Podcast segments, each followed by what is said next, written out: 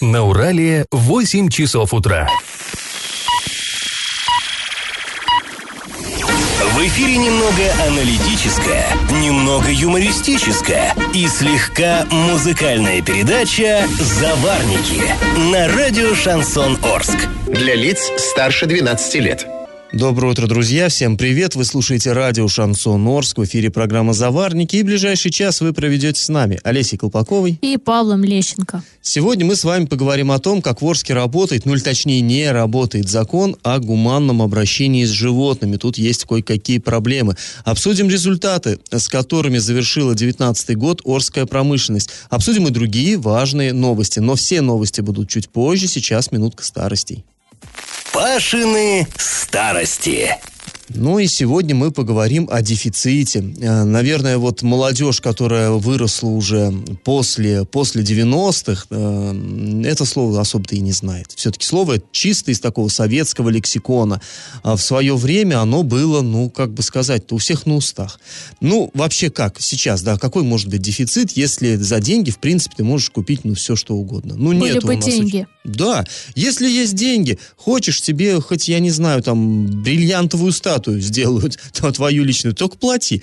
А, а вот в Советском Союзе была ситуация другая. То есть у людей, да, деньги-то были, а что на них купишь? Это, кстати, великий комбинатор еще столкнулся с этим, да? Э, гражданина Корейка как липку ободрал, миллион в чемодане везет, а что с ним делать? Ну, купил брюки, которые там, как там, шелковым водопадом спускаются на туфли, а дальше что? А ничего купить нельзя. И вот такая история была, особенно в позднем СССР, вот я это очень-очень-очень хорошо помню, когда а, нельзя было купить какие-то редкие вещи, да, да что редкие, практически все. Купить нельзя, можно достать. Вот это словечко «достать», оно было очень-очень таким популярным популярном в ходу. И у тебя могло быть там в кошельке куча денег, и ну и ходи с ними как дурак. Что, зачем тебе эти деньги? Лучше иметь знакомого э, какого-нибудь зав, завскладом или э, да продавщицу в магазине, которая, когда придет хороший товар, отложит под прилавочек кулечек чего-то вкусненького, как Райкин говорил, дефицит, вкус специфический, отложит, и тебе потом просто за твои же кровные деньги, да, и тебе будешь считать, что тебе повезло,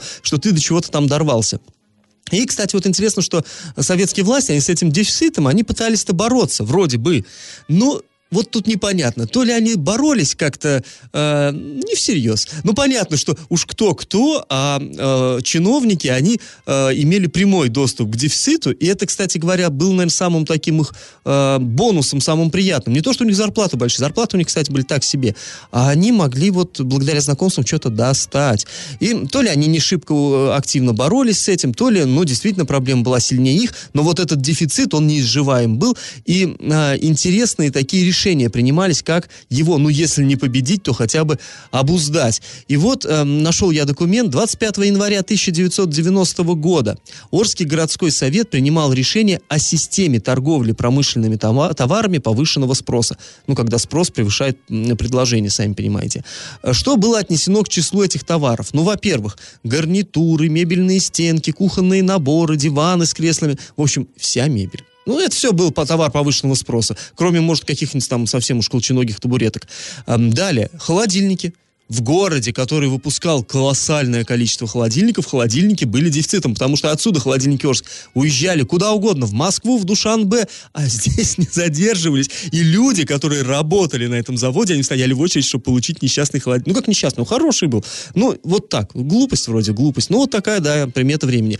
Пылесосы, стиральные, швейные машины. Ну, тут без комментариев. Цветные телевизоры. Цветной телевизор был мечтой. А, далее, импортная обувь. Ну, это тоже, это вообще отдельная песня песня. Э, в СССР э, работала нормально легкая, легонькая промышленность, были и вот эти самые туфли, скороходы, всякие коммунары, но у населения ценились чешские, польские туфли. Понятно, а британские, например, сюда не заходили, а вот из восточного лагеря, соцлагеря, это, да, это Цебо, знаменитые, э, это чешские, чехословацкие ботинки, ой, это Сейчас же вообще... минутка ностальгии у Павла. Да, да, и не только у Павла, я думаю, у многих слушателей тоже. И еще было, вот интересно, э, предметом дефицита меховые шапки. Ну, это э, вот, да, кто покруче, те носили каракулевые пирожки, как Леонид Ильич, а, норковая формовка, это вот уже для людей попроще, но с претензиями. Ну и пыжиковые ушанки тоже были очень в цене. Э, вот, вот это, и, кстати говоря, их воровали больше всего. Это и в подворотнях с людей снимали, и в, из трамваев выпрыгивали. Вот дверь уже закрывается, и какой-нибудь шпаненок подходит, хватает шапку и выпрыгивает закрывающую дверь, ищи, свищи его. И много людей, много людей пострадало тогда на этом. Ну, в общем, э, вот поностальгировали, да. О том, как именно раз, распределяли в 90-м году вот эти э, дивные товары, я вам расскажу завтра.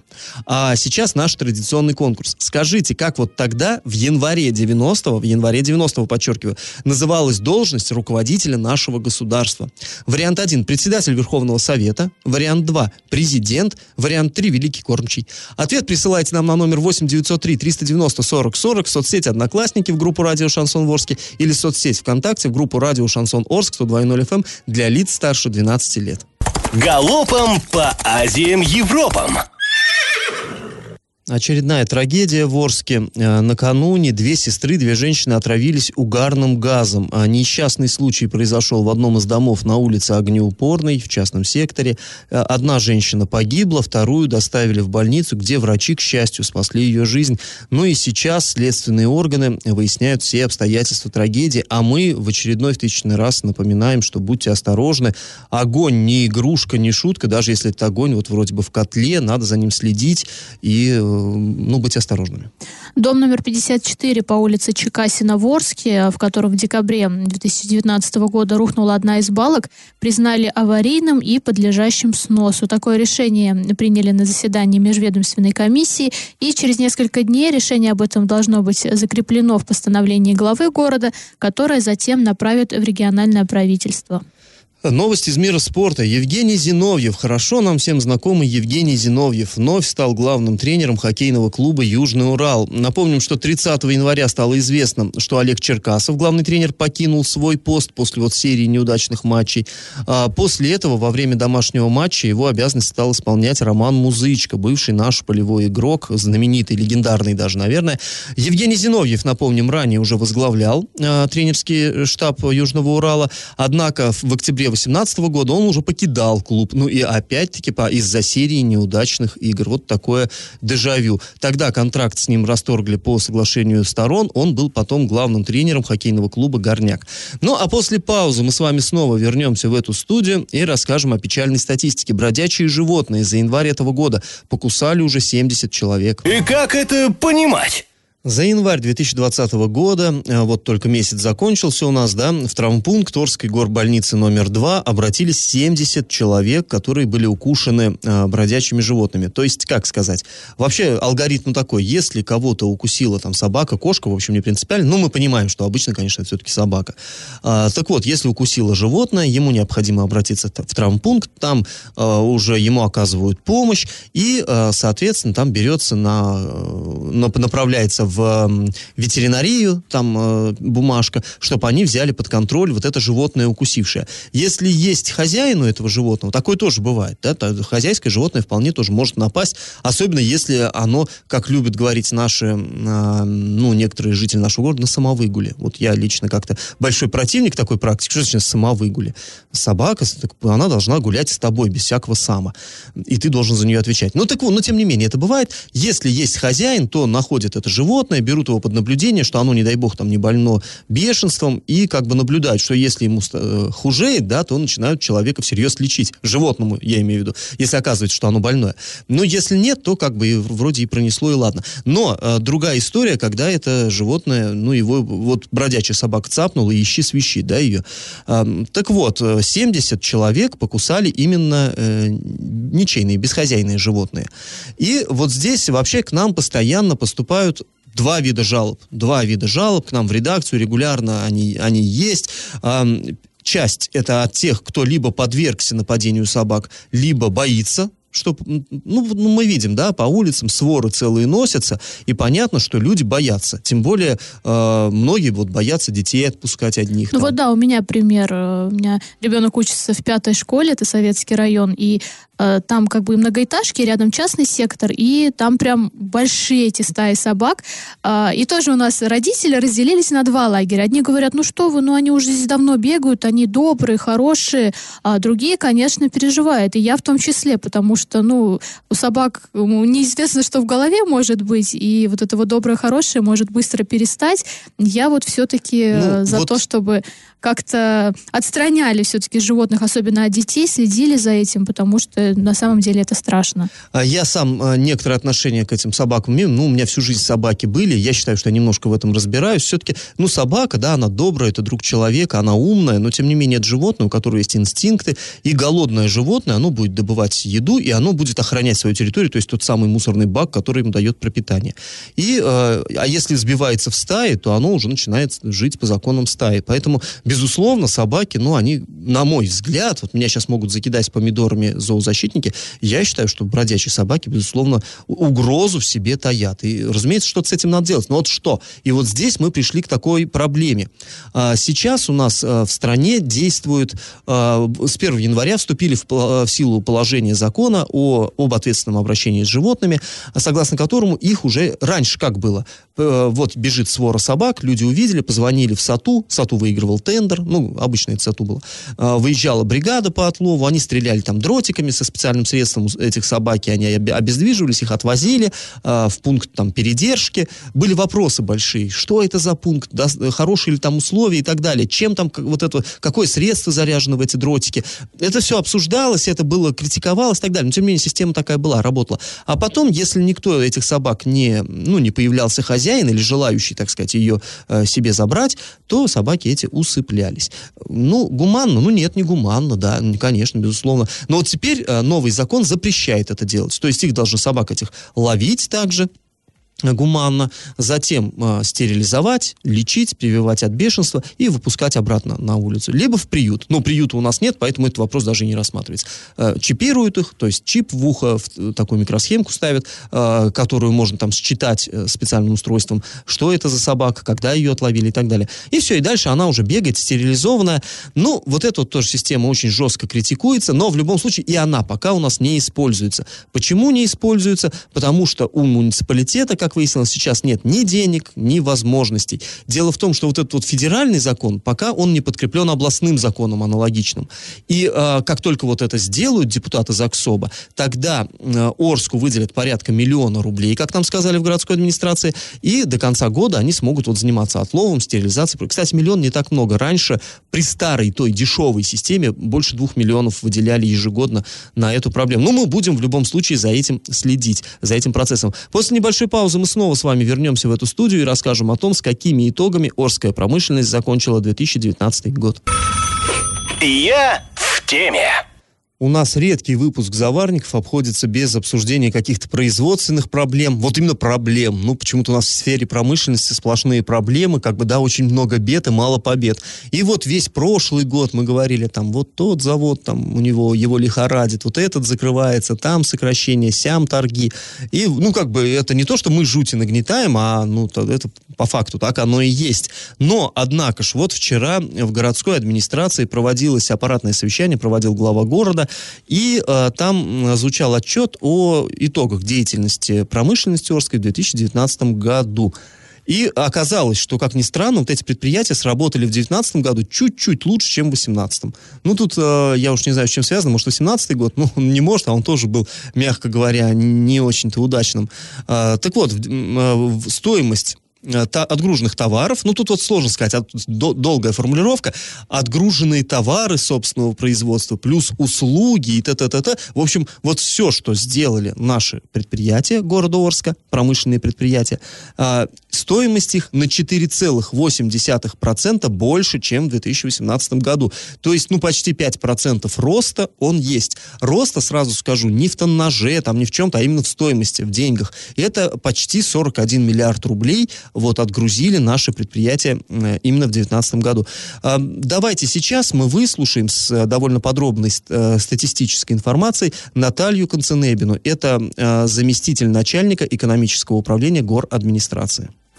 В целом по промышленности по итогам 2019 года объем отгрузки товаров собственного производства, выполненных работ и услуг составил 40 113,2 миллиарда рублей. По отношению к прошлому году это 104,8%. По добыче полезных ископаемых объем отгрузки за 2019 год составил порядка 5 миллиардов рублей. По отношению к 2018 году это 91,2%. По обрабатывающим производствам за 2019 год объем отгрузки составил более 27 миллиардов рублей, рост составил порядка 4% по отношению к прошлому году. И по услугам по обеспечению электрической энергии, газом, паром, водоотведением и водоснабжением за 2019 год предоставлено услуг на сумму порядка 8 миллиардов рублей. К 2018 году рост составил порядка 21%. Ну, вот вы сами выслушали. У нас, то есть, наши предприятия делятся как бы на три категории предприятия Орска.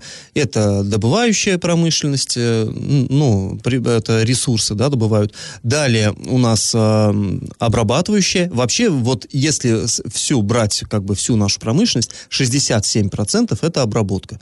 А, так вот, обработка на 4% подросла, ну, с чем мы ее и поздравляем. Конечно, это хорошо. Хотелось бы еще больше, но еще, еще больше, намного больше. А, вот, э, добыча снизилась там на 8 с чем-то процентов, да, вот это вот, а, конечно, обидно. Ну и наши ресурсники отработали, ресурсники, я имею в виду, вот вы слышали, да, это предприятия, которые снабжают город электроэнергией, теплоэнергией, паром, э, водой, водоотведением занимаются. Короче говоря, это энергетики и вообще так называемые ресурсники. То есть те, кому мы платим, вот, да, когда мы платим за коммунальные услуги, мы платим за обслуживание коммунальщикам, а вот за свет, тепло, вот это все, это так называемые ресурсники. Так вот, они отработали прям, ну, фантастически. Ну, тут э, можно сказать спасибо жителям, конечно, в том числе, что они отработали ну, хорошо. Да. Но вообще, да, радует э, действительно статистика, если она на самом деле там правильно и хорошо сделана, потому что каждый выпуск, правда, мы обсуждали, что как все плохо, как все плохо, а тут нам говорят, да нет, принципе, ну, ты, ты знаешь, хорошо мы живем. Тут нам говорят, они не говорят прям, что хорошо. Как раз э, вот это вот выступление э, было специалиста, оно не несколько длиннее, и свою речь она начала именно с того, что вот сейчас у нас на Юмзе такие проблемы, там, да, вот сейчас у нас на, там, на вагонке вот такая ситуация, вот такая на синтезе, но несмотря на это, и дальше вот пошло то, что, то, что вы сейчас услышали. То есть у чиновников тоже нет там понимания того, что вот ура, ура, класс, классно, мы так здорово живем. Нет, они тоже понимают, что, в общем-то, ситуация в промышленности, ну, очень напряженная, но все-таки надо быть справедливыми. А, не, нельзя сказать, что совсем все развалилось полностью и нет никакого прогресса, но некоторый прогресс все-таки присутствует. Хотя, конечно, мы бы хотели, чтобы он был более такой э, зримый, значимый. После небольшой паузы, друзья, мы вернемся в эту студию и поговорим с вами о том, как в медицину Оренбургской области внедряются новые технологии. Я в теме.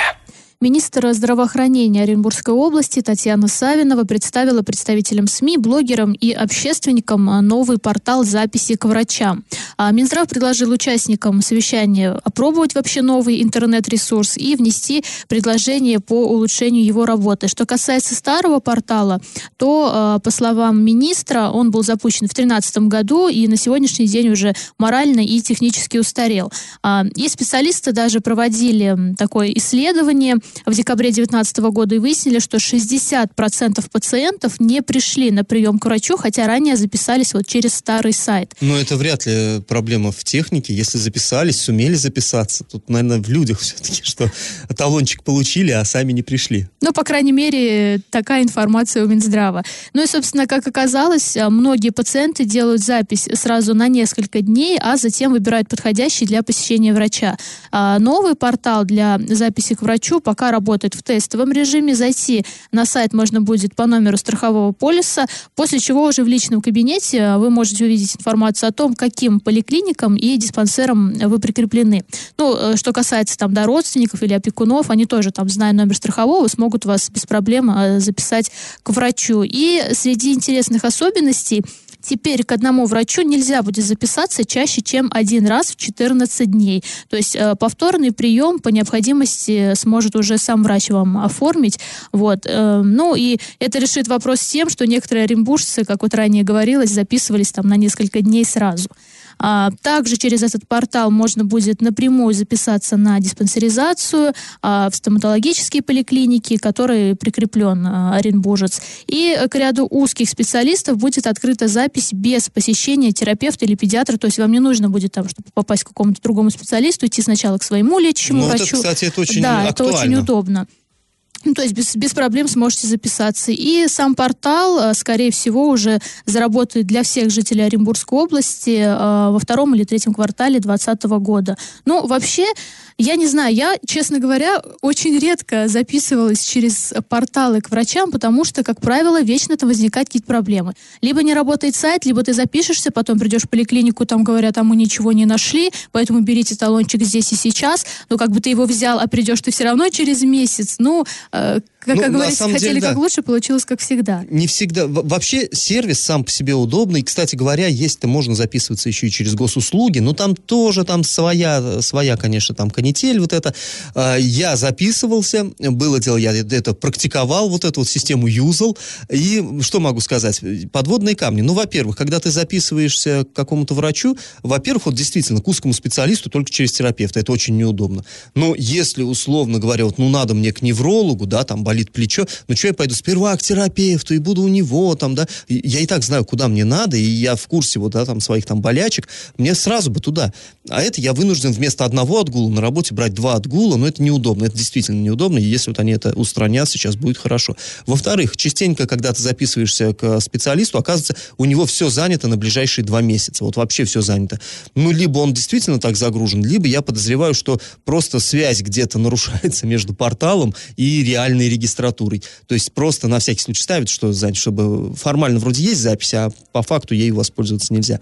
И ты права, да, вот у меня был случай, я в зубной так приходил, через госуслуги записался, распечатал талончик, пришел, Говорю, вот, не, я ко времени. Они говорят, а вы знаете, а, а у нас это не высветилось. И вот мы там решали вопросы, что же делать. Я говорю, ну я уже с работы ушел, я уже, и, и что, вот госуслуги, это, на минуточку, это важная штука. Президент говорит, что надо развивать госуслуги. Ну, президент их как-то морально сломил, и они меня, в общем-то, приняли. Но действительно, вот эта вот система, пока она работает, ну, через пень-колоду, будем правдивы. Ну, надеемся, что все-таки исправится вот именно теперь. Ну да, и тем более предложили блогерам, общественникам протестировать сайт. То есть это не какие-то будут именно специалисты Минздрава, а люди, которые, так сказать, э, в этой сфере ну, варятся. И я думаю, что какие-то, может быть, они правки внесут, и тогда мы будем без проблем записываться ко всем специалистам. А после паузы мы вернемся в студию и поговорим о неприятной новости. Работников еще одного Орского предприятия предупредили о возможном сокращении. И как это понимать? Только вроде обсудили, да, что у нас все на предприятиях хорошо, как не совсем хорошо. А в Орске на предприятии «Уралмаш» горное оборудование ожидается сокращение. А С 1 апреля будет высво- высвобожден 21 сотрудник. Этих людей набирали для запуска оборудования и производства. Об этом накануне стало известно во время расширенного аппаратного совещания. И, как уточнили э, в службе занятости города, им будут предложены имеющиеся на заводе вакансии. А, Кроме того, из собственных источников нам стало известно, что попавшим под сокращение заводчанам а, предлагают работу на Уралмаше именно в Екатеринбурге. Но не всем а, такие условия подходят, потому что там у кого-то много детей, ну и вообще есть дети, ну и да, вообще, что да. не хотелось бы семью оставлять. Вот. Да нет, ну и не только в этом дело, а ну что, живешь здесь, да, здесь ты привык, здесь у тебя там жилье, ну, я имею в виду квартира, например, ехать в Екатеринбург, где ты, конечно, квартиру не купишь, жить в общаге, там, ну, мужику, там, я не знаю, 50 лет, ну, конечно, Нет, мало но есть и те, кто соглашается, Ну, я- а потому куда что деваться? деваться некуда, да, Ну, поэтому я они имею в виду, что едут. предложение, в общем, не сахар, так, по, по чесноку-то говоря. Ну и напомним, что компания «Уралмаш» э, горное оборудование берет в аренду мощности ЮМЗа для выпуска а, конвертера по заказу предприятия «Уралмаш». И а, известно, что новое предприятие является дочерней структурой промышленного гиганта ПАО «Уралмаш завод». Здесь вообще, эм, то есть получается, они говорят, что вот этих людей, 21 человек, то есть их изначально набирали, что ли, на временную работу. Мне вот здесь, у меня немножко не, не вяжется как-то, я, ну, насколько насколько я знаком там с Трудовым кодексом, если изначально этих людей набирали для того, чтобы они запустили завод, ну, условно говоря, да, вот как я себе вижу, что могло быть.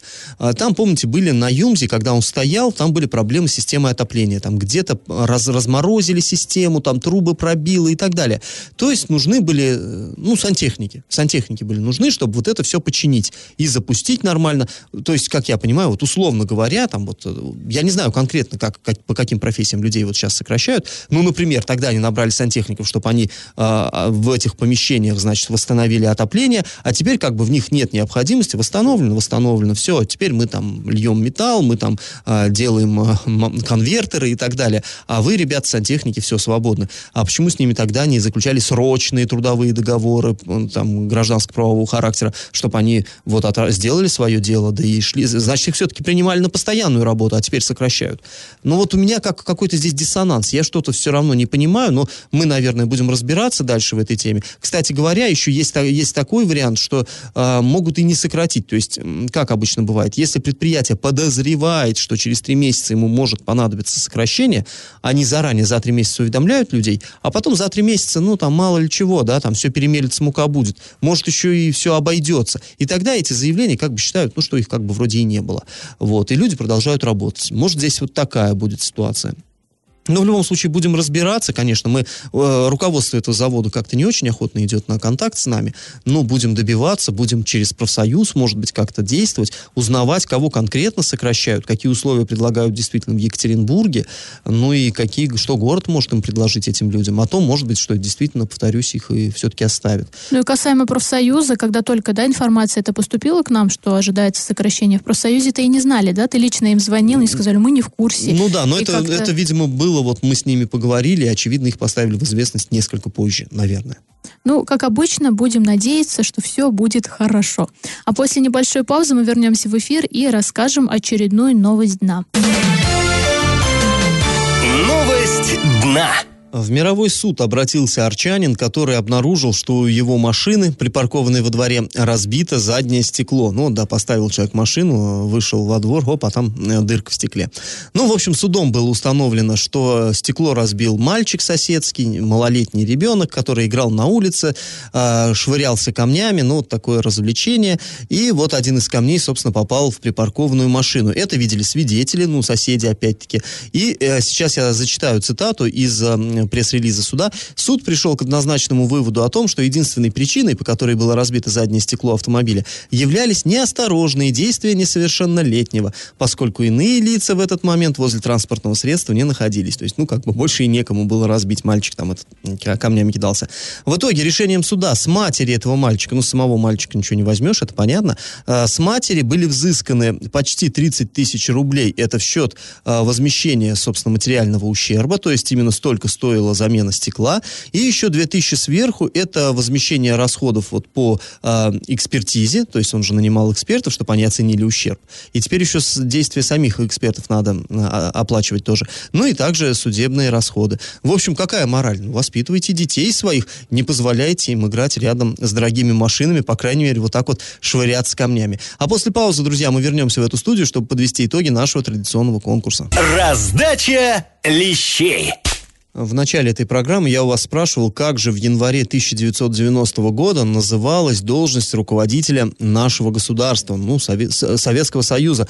А, правильный ответ один. Председатель Верховного Совета СССР. Занимал эту должность Михаил Сергеевич Горбачев, конечно, и он-то стал, да, он стал первым и последним президентом СССР, но чуть позже, в марте только 90-го, была введена вот эта должность президента. А до этого он был вот председателем Верховного Совета. Ну и параллельно он еще был, конечно, и генсеком ЦК КПСС, но это уже немножко другая история.